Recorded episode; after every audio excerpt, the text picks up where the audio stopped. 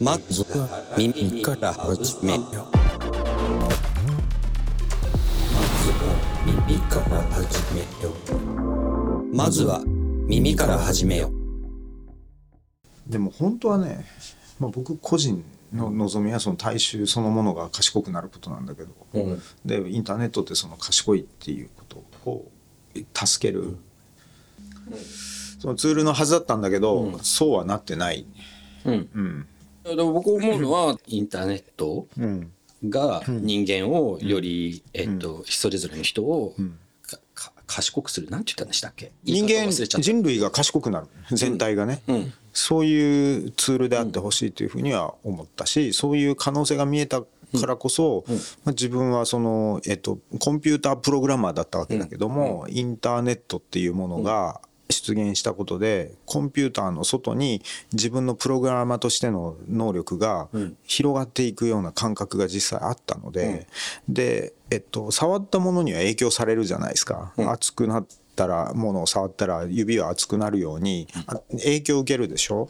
それと同じようにその、えっと、当時のその出来上がり気味のえっとインターネットってそのそういう知恵の結晶だったわけですよ、どうやればメールがちゃんと届くかな、どうやればドメインネームみたいなものを覚えやすくできるかな？IP アドレス。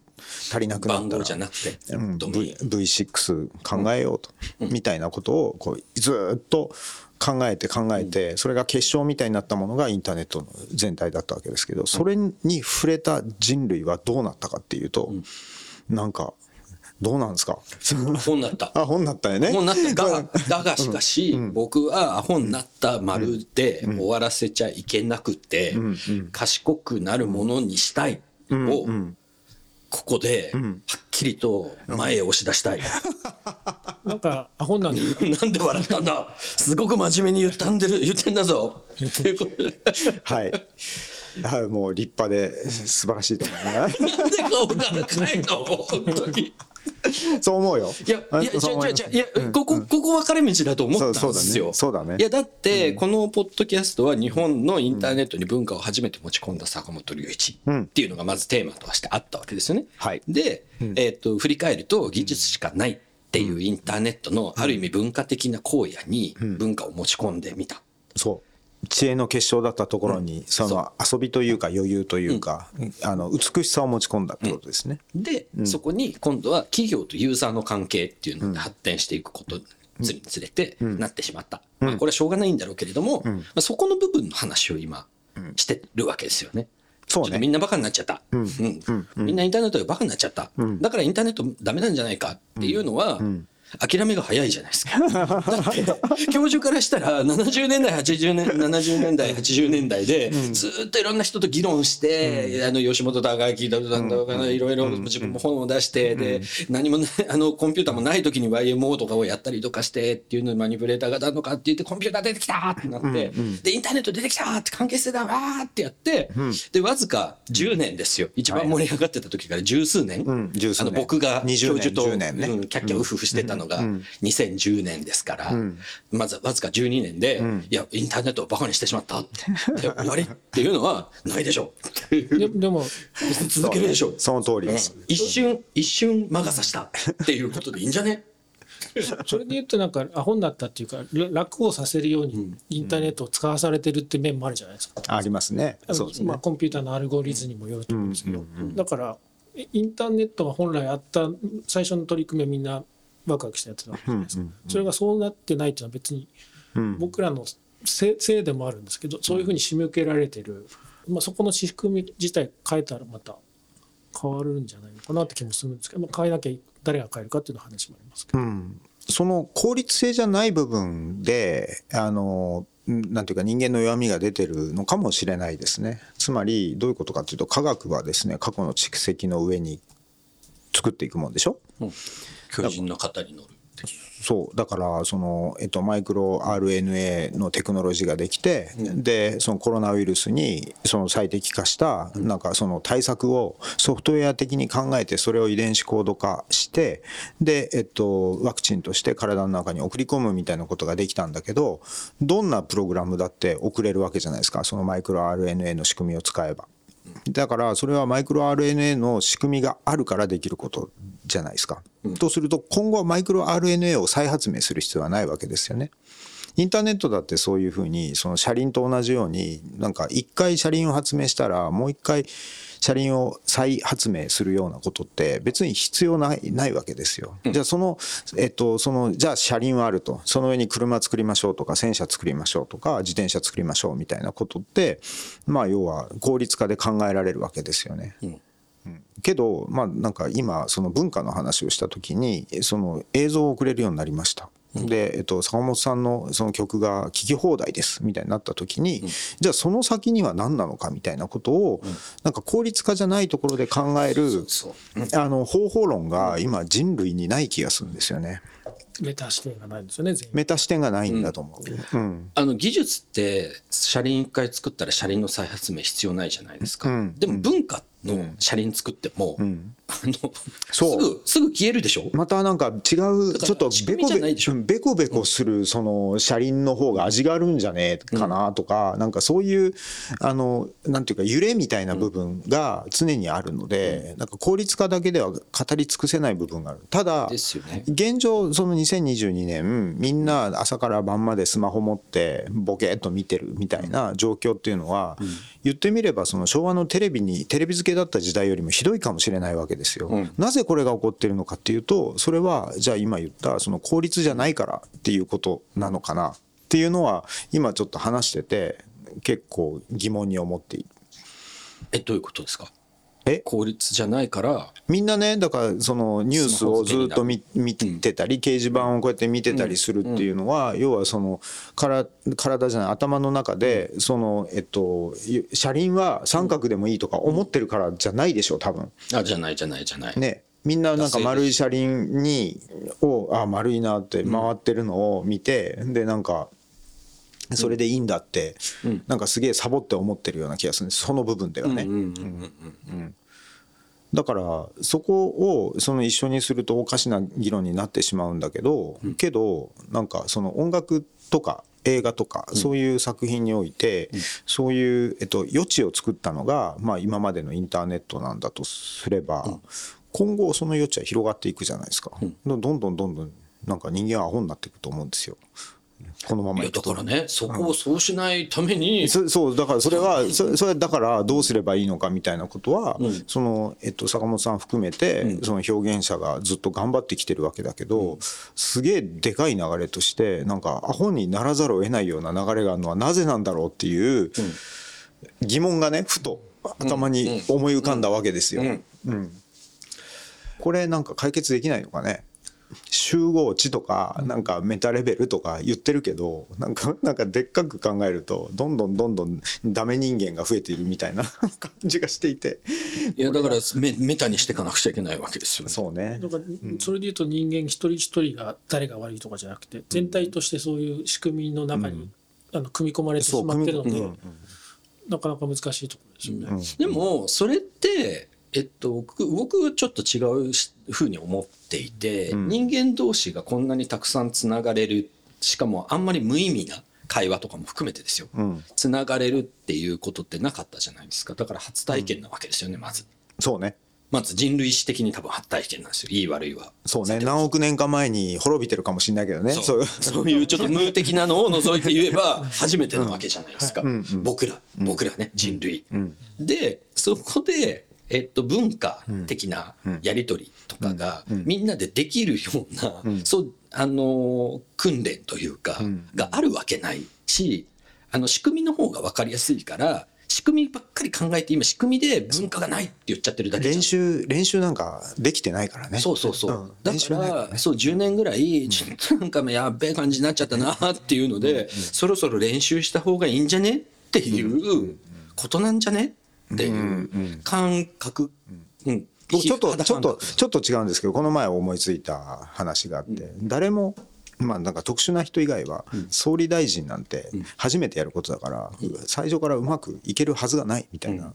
のをふと思い至ってあそりゃそうだなと思って。だから総理大臣のプロとか総理大臣というやりあの職業をきちんとできるようなそのコーチとかっていうのがなんかあの必要なんじゃないかっていう気がしていいるんですよ。でそれと同じようにそのインターネット以後の人間は、まあ、どういうふうに振る舞うべきなのかみたいなその規範ですかね。教教師も育ってないしあの、まあ、ケースも全部は網羅されてないような状況の中で何がベストかっていうのを探さなくちゃいけないのかもしれないですね。ですよね、だってみんなインターネットでつながれるようになって、まあ、分かりやすく具体的に言えば LINE でつながってるわけですよね。この外の風景見てもマンションの人たちもみんなつながってんのに、そこまで夢が叶ったわけですよ。僕ちょっと70年代ぐらいまでなんとなく妄想で戻ると、こんな理想郷なのに、何これって感じじゃないですか。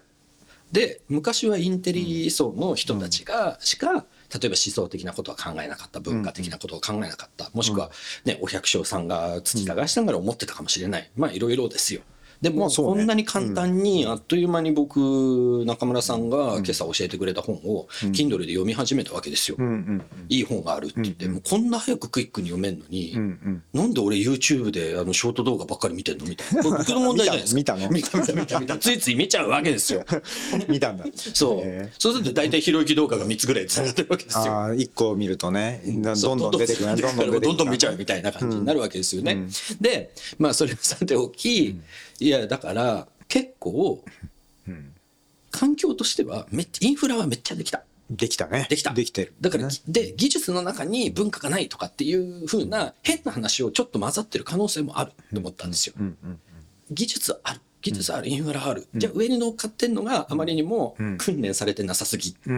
で、プリミティブな喜びっていうのは、僕7、8割の人に共通してあると思うんですよ。学ぶ喜びとか気づく喜びとかは。まあ認められる喜びとかねあるよね。うん、で12割は全然興味ないっすみたいな人もいると思うんですけど、うん。うん、ほっといても読書しちゃう、ほっといても好奇心がワクワクもう渦巻いてしまうっていう人は1割もいないかもしれないけれども、ね、やっぱ話してみて実際に感じてみたりとかあるいは一緒になんかいい時間を過ごしてみたりとかね、した時に、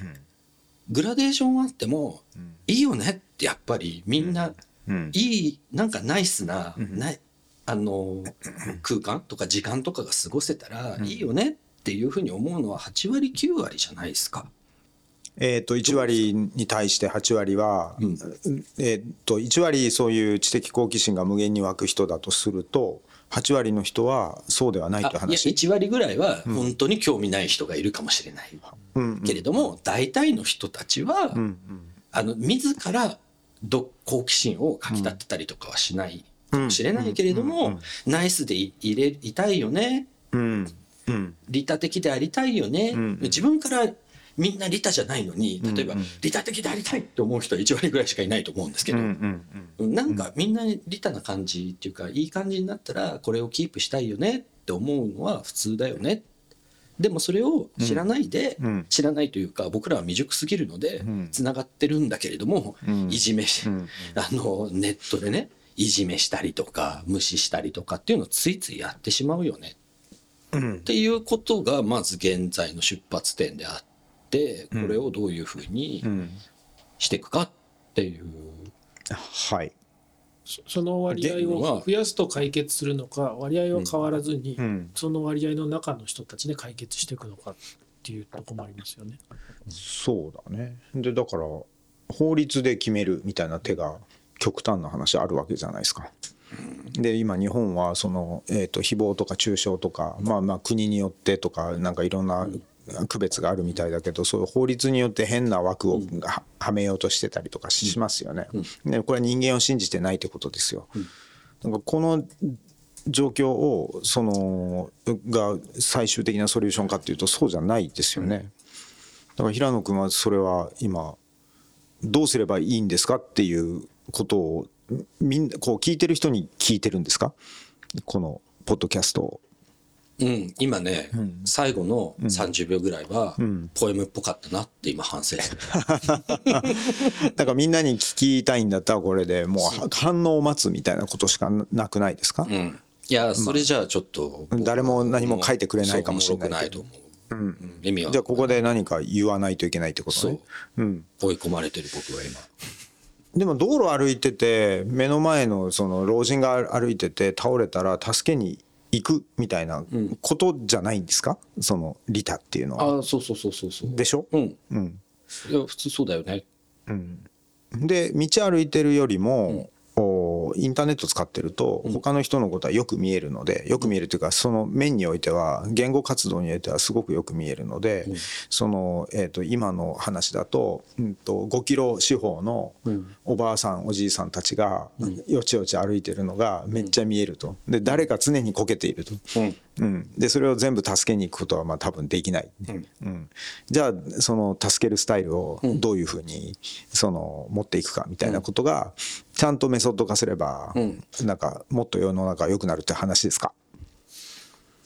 まあそれもあるかな。まあ例えば AR グラスとかコンタクトとかつけて 近くに困った人がいたらちょっと時間があったらさ支えに行くみたいなことですよね。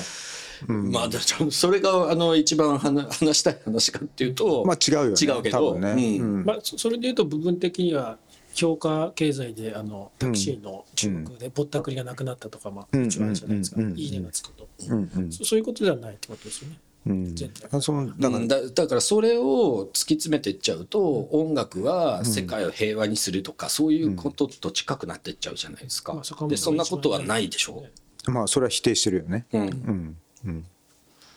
だから、そう。なんだろうな。そろそろどうにかしたいんだよな。すげえ抽すげえ抽象的などうにかしたいって何？どうにかしたいってどういうこと？いやもうひもう何を？もう一祭りしたいんですよ今。ああああそういうこと。僕はねあ祭りをね。そう、竹中さんがインターネットをが人類をこう賢くするものでありたいっていうのと、うん。でもそれはほら今ちょっと意味軸も坂本さんのその音楽が世界を救うみたいなことはもう最悪だみたいな、さいもうそういう救うはずがないみたいなふうに言っているようなことと、うん。こう真逆かもしれないね。僕のし今そういう信じてるこうあってほしいみたいないう希望は。いやそれはち違うかな？違うんじゃないですか。やっぱりこう脈々と続いてきてる、なんかにに人間とは何なのだろうっていうふうなところに、まあ、いつでもテクノロジーはあるわけじゃないですか。火から始まって。でそこにインターネットっていうものが来たので、つあのん全くこうブレてないというか脈々と続いてるものだと思うんですよ。でそれが人類を賢くしたいっていうのはず常にあるわけですよね。ななんか言い方はちょっと、なんかもうちょっと違う言い方が文章にするんだったらあるのかもしれないけど。だからツールを持ってそれが、えっと社会とか人間関係が良くなりましたっていうことが、えっと、インターネット前後だとやりやすかったんですよ。インターネットそのものもそうだしインターネットの中でそのメールというツールがあってでメールがあればその数秒で、えー全世界どこにでも届くはずです、みたいなことっていうのは、まあいいことですよね。うんでこれがその今人間が持ってるセンサーなんて限られてるのでみ耳とか目とかまあ舌とかその、まあ、手手とかねそういうものがまあそこそのネット技術が発達することによってもう発達しきってしまったのかもしれないよね。だからなんか新しいツールをポンと提供した時に分かりやすくなんかこう人類は拡張されたみたいなことはあんまり言えなくなってるのでじゃあそのえーっとすさっきのツイッターの140文字がえー意味を持っていたようになんかそういうねあの直接的な新しいデバイスが、えー、と質的にどう使い方が変わることで人が良くなるみたいな方法をその考えるしかなくなってるのかもしれない。でえっとあのーなんだえっとほら VR なんかでその新しい、え立体視の、えゴーグルが、まあ、なんか、急に作るのは難しいことはみんな分かってるわけじゃないですか。だから薄くそう薄くて音も良くて、で軽くて、えー解像度も高いようなゴーグルって、まあなんか大企業しか作れないみたいな状況になっているのでなんかそのじゃあ大企業が作るの待とうみたいな状況になってるんだとするとここはなんか一つ大きななんか大きなものを失ってる気がするね。一人の個人とかユーザーとか技術者ができることの範疇をはるかに超えてしまってるので、一人でそのクエストみたいなものを作れるかっていったら作れない状況にあるっていうのをみんな共通認識として持ってしまってるので面白いことが起こらないのかもしれない。うんうんでもそれで言うと、あままずね2つあって、わずか30年っていうか25年自立25年ぐらいで、ここまでのインターネット空間作ったわけじゃないですか人類現実世界とね。うん。すごいでしょ、でそれがうまく回ってませんよねっていうだけの話ですよね。そうかもまずね。そう。だって空間できたのすごいじゃないですか。でそこに一番最初に「わーい!」って言って入ってったのが坂本龍一というアーティストだったわけですよね。そうね。その技術以外のものを持ち込んだ。でいろんなことを持ち込んだら、まあ、ちょっと現実よりもちょっとディストピアな感じになっちゃいました。繰り返してるけど。っていう坂本 さんのせいではないけどね。そうそう、うん。全体みんな持ち込んだらね、どんどん持ち込んだら当然そうなりましたっていうことですよね。いやで音楽は言語があまり関係なかったっていうことは結構大きくてやっぱり言語の壁っていっぱいあったので、ニュースにしてもあの映画にしてもその、えーまあなんかブログみたいなものにしても、まあ、英語と日本語、まあ、ももしくは、ええーと日本語と日本語以外の言語だと断絶崖があったわけですよ。でこれがもしかしたらその DeepL みたいなものでそのうん、あの解消されつつあるかもしれない、そうなった時により世界が広く見えるようになるじゃない、そうすると今回ね、今回というかこの話のテーマでもあると思うんだけどななんかね視野が広くなると人間悪くなるみたいなことが過去に起こったんだとすると、さらに悪くなる可能性があるからこれを防ぐにはどうすればいいんでしょうか？平野平野先生。えー、なん考え方が暗いな いや、今ゴーグルの VR ゴーグルの話したじゃないですか。したね。でゴーグル薄くなって快適になるまでにはしばらく時間がかかるんですごい喪失だって言ったんですけど、だったら音でやればいいじゃんっていうので、音だったら個人ってできるじゃないですか。できる気がする。で、なのに僕すごい不満なのが、もう空間オーディオの話っていうのはもうコロナになった瞬間からものすごい出てるわけですよ。で立体の空間音響とオンラインの会議なんかで、そう。うん。えそのよりその聴覚としてのその、えっと人間の聴覚に、その、えっとの限界までちゃんと音質上げれば臨場感とかです。そのなんだリアリティとかっていうのは全部増すっていそうです。分かってるにもか分かわらず？そして360度オーディオの共通規格もできて、そして例えば AirPods Pro とかだったら、耳にはめるだけで空間オーディオで再現されるっていうところまで行っているにもかかわらずかかわらず。ですよ。はい。それは個人の力でできるわけですよ。パソコン1台あって、はい。そう、まあ、スピーカー設置してぐらいなことをね、やれば完璧にできるわけですよ。6畳か8畳の部屋があれば。なのに、やってないじゃないですか。ズームが悪いんじゃね？ズームが悪いんだよ。そう。だから、マイクロソフト Teams も悪いんだよ、そう。うん、で Google Meets も悪いんだよね。でしょ、で僕はな何を一人で興奮してるかっていうと、そのスあのスペシャルオーディオというか、えっと、くくり spatial？あ spatial。spatial audio。ス spatial audio 系の、えっと、プロジェクトをやろうとしているスタートアップのピッチ資料とかをたくさん読んでる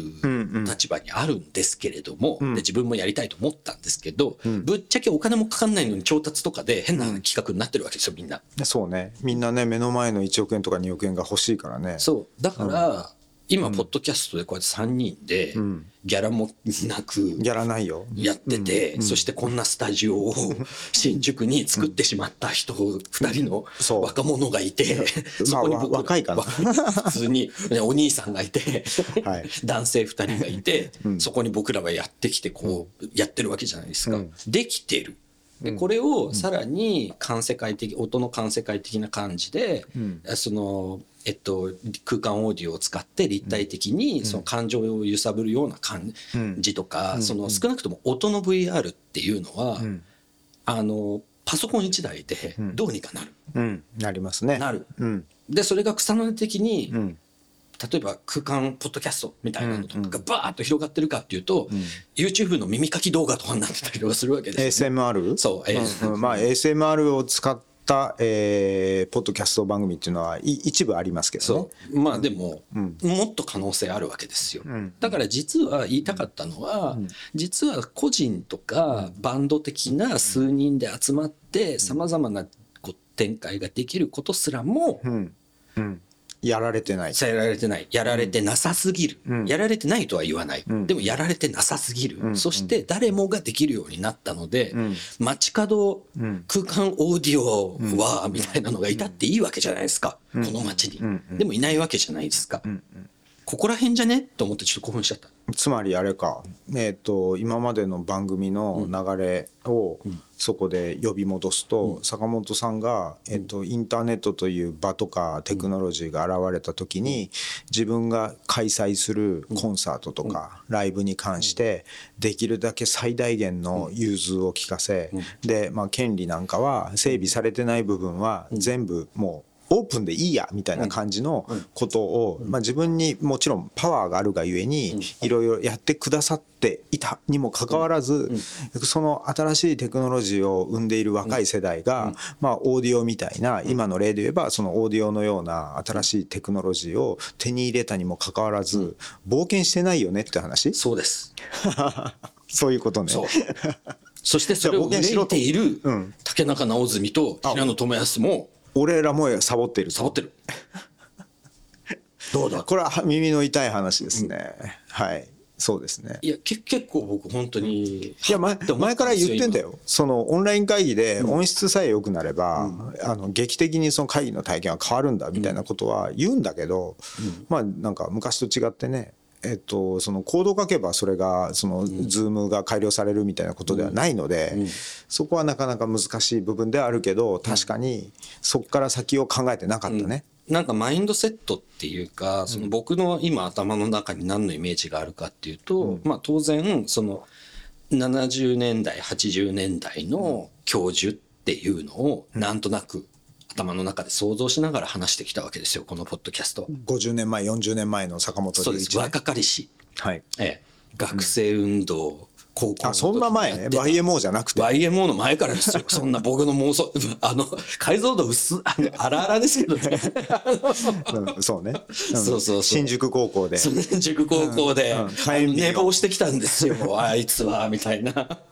うん突然そういう同級生。そう、ママが起こしてくれなかったからっていうふうに言って、同級生になってね。集会に遅刻するんですよ、坂本龍一少年はね。っていうふうなところから、やったインターネットってもう何回も言っちゃってるけれども、っていうふうなところからの流れで言うと、僕らこんなにやっぱりできるようになって、うん。うん。できにもかかわらず。体育会系的に言うと、低たらく。だと。体育会低たらくって体育会の言葉なあ、の？わかんない。なんか、いや、なんか俺、俺、なんかまだまだ甘かったっす、みたいな。はいはい。いや、でね、なんか、そう、ちょっとた、げあの、竹中さんに聞いてみたい